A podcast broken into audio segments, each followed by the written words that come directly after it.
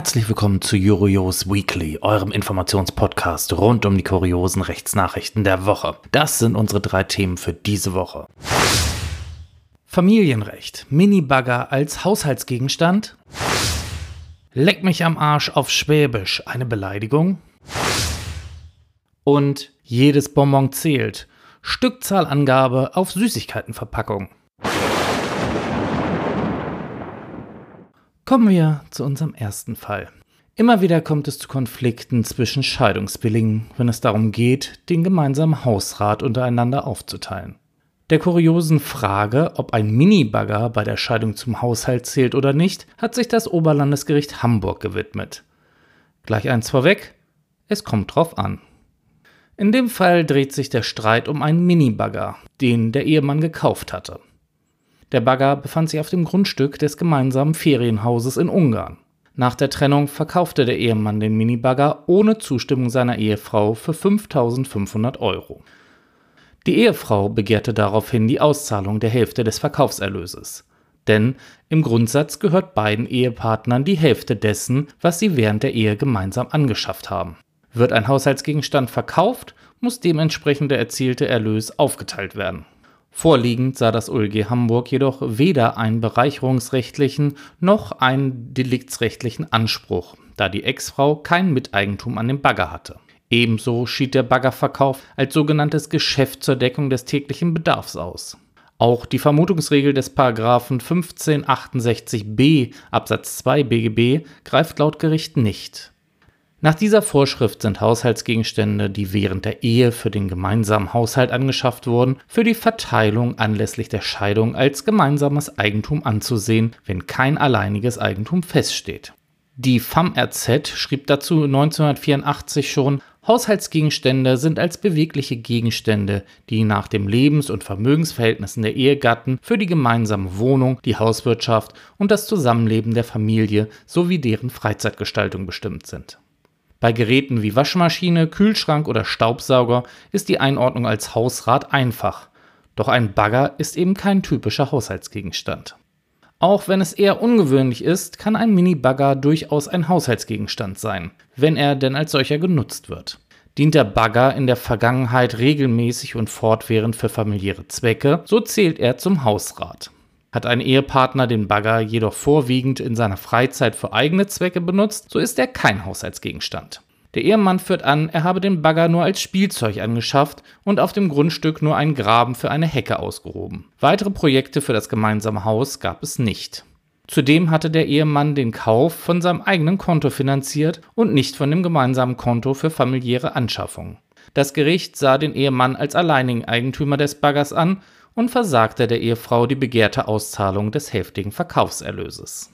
Den kompletten Fall und weitere Quellen findet ihr natürlich auf jurios.de. In unserem zweiten Fall wird es mal wieder ein bisschen kurios und skurril. Dem Schwabenvolk wird durch den übrigen Teil der Bundesrepublik ja so manch ein Vorurteil zugeschrieben. Doch dass es auch auf dem ruhigen Ländle hochhergehen kann, zeigt ein Beschluss des Amtsgerichts Ehing aus dem Jahr 2009. Dabei sei vorangestellt, dass es weniger der zugrunde liegende Sachverhalt ist, welcher die Aufmerksamkeit hier auf sich lenkt, als die ein in Erstaunen versetzenden Einlassungen des Gerichts. Doch fangen wir chronologisch an, und zwar mit dem Sachverhalt.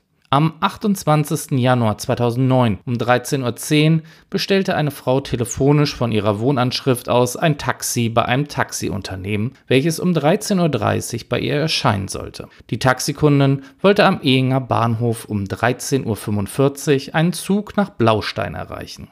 Das Taxi aber traf verspätet ein. Die Frau erreichte ihren Zug nicht mehr. Daraufhin forderte sie den Taxifahrer auf, sie für den Preis der Stadtfahrt nach Blaustein zu fahren. Der Fahrer erklärte, dies müsse sein Chef entscheiden. Daraufhin telefonierte die Frau mit dem Chef des Taxiunternehmens und verlangte, ohne Aufpreis nach Blaustein gefahren zu werden. Der Taxifahrer soll darauf geantwortet haben, leck mich am Arsch. Die Frage, welche das Gericht zu entscheiden hatte, handelt es sich bei dem Ausspruch des Taxiunternehmers Leck mich am Arsch um eine Beleidigung gemäß 185 StGB? Darin heißt es nämlich, die Beleidigung wird mit Freiheitsstrafe bis zu einem Jahr oder mit Geldstrafe und, wenn die Beleidigung öffentlich in einer Versammlung durch Verbreiten eines Inhaltes oder mittels einer Tätigkeit begangen wird, mit Freiheitsstrafe bis zu zwei Jahren oder mit Geldstrafe bestraft. Unter einer Beleidigung versteht man einen rechtswidrigen Angriff auf die Ehre eines anderen durch vorsätzliche Kundgebung der Missachtung oder Nichtachtung. Das Gericht lehnte eine Strafbarkeit des Taxifahrers wegen Beleidigung gemäß 185 StGB aber ab. Und das Gericht begründete seine Entscheidung wie folgt. Zunächst habe der Ausspruch Leck mich am oder Leck mich im Arsch seinen literarischen Ursprung unter anderem bei Johann Wolfgang von Goethe, aber auch bei Wolfgang Amadeus Mozart. Laut Gericht habe ein Leck mich am Arsch vielfältige Bedeutungen und Bedeutungsmöglichkeiten.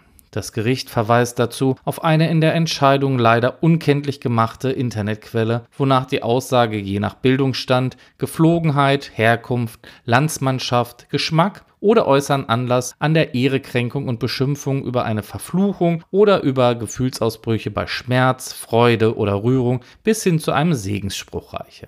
Andere Gerichte hatten in früheren Entscheidungen in dem Ausspruch Leck mich am bzw. Leck mich im Arsch eine Beleidigung gemäß 185 StGB gesehen. Hier habe jedoch der Taxifahrer seine Kundin im vorliegenden Fall gerade nicht in ihrer Ehre herabgesetzt, so das Gericht. Dazu wird ausgeführt, im schwäbischen Sprachraum werde ein Leck mich am Arsch alltäglich verwendet. Es handele sich zwar um einen derben Ausspruch, eine Herabwertung der Ehre des Gesprächspartners sei damit aber nicht verbunden. Weiter nimmt das Gericht in seiner Begründung Bezug auf Herrn Thaddeus Troll, der in seinem Werk preisend mit viel schönen Reden aus Seite 214 darlegt, dass es im Schwäbischen den folgenden sozial adäquaten Zwecke diene. Erstens, an ein Gespräch anzuknüpfen, zweitens, eine ins Stocken geratene Unterhaltung wieder in Fluss zu bringen, drittens, einem Gespräch eine andere Wendung zu geben, viertens, ein Gespräch endgültig abzubrechen, fünftens, eine Überraschung zu vermelden, Sechstens, um der Freude über ein unvermutetes Wiedersehen zweier Schwaben außerhalb des Ländles Ausdruck zu geben. Siebtens, um eine als Zumutung empfundene Bitte zurückzuweisen. Welchen Zweck könnte das Gericht in dem Ausspruch des Taxifahrers gegenüber der Frau anerkannt haben? Das Gericht schloss sich der Redeauffassung von Thaddeus Troll an und stellte fest, dass es bei Leck mich am Arsch im vorliegenden Fall die Aspekte 4, also den Gesprächsabbruch, und Nummer 7, die Zurückweisung, in Vordergrund standen. Der Taxifahrer wollte auf die Forderung nicht eingehen und das Gespräch beenden. Den ganzen Fall mit rechtlichen Quellen findet ihr natürlich auf jurios.de. Nach diesem schrägen Fall kommen wir nun zu unserem letzten Fall. Und da geht es um etwas Süßes. Wer kennt sie nicht, die unzügliche Freude, wenn in einer Bonbonverpackung 31 Stück statt der versprochenen 30 Bonbons enthalten sind? Wir kennen sie auch. Damit es beim Naschen nicht zur Enttäuschung kommt, hat jetzt auch das Oberverwaltungsgericht Rheinland-Pfalz entschieden, auf Süßigkeitenverpackungen muss die genaue Anzahl der darin enthaltenen Waren angegeben werden. Aber wie kam es denn dazu, dass hier ein Gericht ein Machtwort sprechen musste? Geklagt hatte eine Süßigkeitenherstellerin, die unter anderem Familienverpackungen ihrer Süßigkeiten herstellt und verkauft. Eben jene Süßigkeitenproduzentin hatte 2019 Besuch vom Landesamt für Mess- und Eichwesen Rheinland-Pfalz bekommen. Das Amt stellte fest, dass die Süßigkeitenverpackungen unzureichend gekennzeichnet waren. Es fehlten die Stückzahlangabe. Das Amt leitete deswegen ein Ordnungswidrigkeitenverfahren gegen die Süßigkeitenherstellerin ein. Dagegen klagte diese 2020 vor dem Verwaltungsgericht Koblenz, jedoch ohne Erfolg. Die Süßwarenproduzentin legte deswegen Berufung zum Oberverwaltungsgericht ein, ebenfalls erfolglos.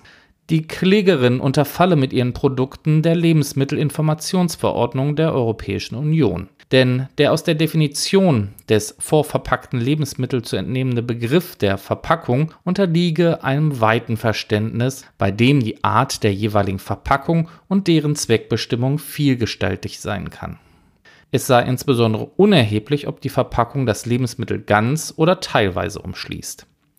Entscheidend sei alleine, dass der Inhalt nicht verändert werden kann, ohne dass die Verpackung geöffnet werden muss oder eine Veränderung erfährt. Nach der deswegen hier einschlägigen Lebensmittelinformationsverordnung muss auf Süßigkeitenverpackungen der Klägerin die Gesamtnettofüllmenge und auch die Gesamtzahl der Einzelpackungen stehen. Diese sogenannte Stückzahlkennzeichnungspflicht verstoße auch nicht gegen den Grundsatz der Verhältnismäßigkeit. Es entstehe kein sinnloser und nicht zu rechtfertigender Informationsüberschuss, sondern ein ergänzender Informationswert, so das Gericht. Die Anzahl der in einer Vorverpackung enthaltenen Artikel gibt dem Käufer durchaus eine weitere Orientierungshilfe, die ihm die Kaufentscheidung erleichtern kann. Insbesondere bei Produkten, die in unterschiedlich großen Vorverpackungen mithin in unterschiedlichen Gesamtnettofüllmengen angeboten werden, kann die Angabe der enthaltenen Stückzahl die Kaufentscheidung beeinflussen. Neben dem vom Beklagten angeführten gewerblichen Nutzen der Verwendung von Einzelverpackungen als Betthupferl in Hotels oder als Schokoladenbeigabe zum Heißgetränk, etwa in Cafés, stehe auch der Endverbraucher einer solchen zusätzlichen Information nicht denknotwendig gleichgültig gegenüber. So beispielsweise bei einer feststehenden Anzahl an Gästen, zum Beispiel bei einem Kindergeburtstag oder bei besonderen Anlässen wie in einem Adventskalender. Der Verordnungsgeber habe mit der Lebensmittelinformationsverordnung offensichtlich bezweckt, die Verbraucher und Verbraucherinnen in die Lage zu versetzen, eine Wahl zu treffen, die ihren individuellen Ernährungsbedürfnissen entspricht, so das Oberverwaltungsgericht. Zudem helfe die Angabe auch, um die Kaufentscheidung von umweltbezogenen Aspekten abhängig zu machen. Dieser Punkt rechtfertige auch die von der Klägerin aufgeworfene Frage, warum ein Bonbonbeutel, der gewickelte Bonbons enthält, mit einer Stückzahl gekennzeichnet werden muss, während für das identische ungewickelte Erzeugnis keine Stückzahl anzugeben ist.